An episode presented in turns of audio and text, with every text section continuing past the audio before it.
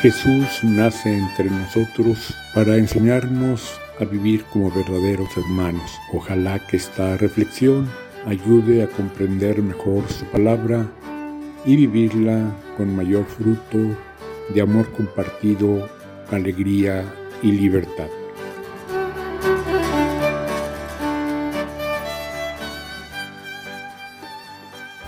En este domingo el Evangelio nos vuelve a describir el final de los tiempos. La vez anterior fue en Marcos, ahora en Lucas, pero muy parecidos. El contexto es un poco diferente.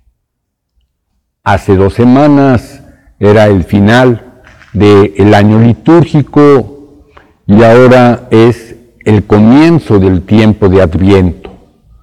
Entonces, nos invita a preparar el corazón para recibir a Jesús, para festejar la Navidad con los mejores sentimientos en cada persona, en cada corazón, en la familia, en todo el pueblo. A lo largo del año tenemos dos periodos de este estilo.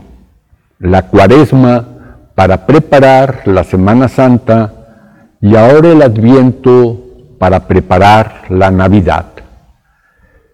Y en estos tiempos penitenciales eh, se nos invita a hacer una especie de balance de conjunto, que tengamos oración cada día, cada semana y en estos periodos tener una mirada de cómo hemos vivido el último semestre.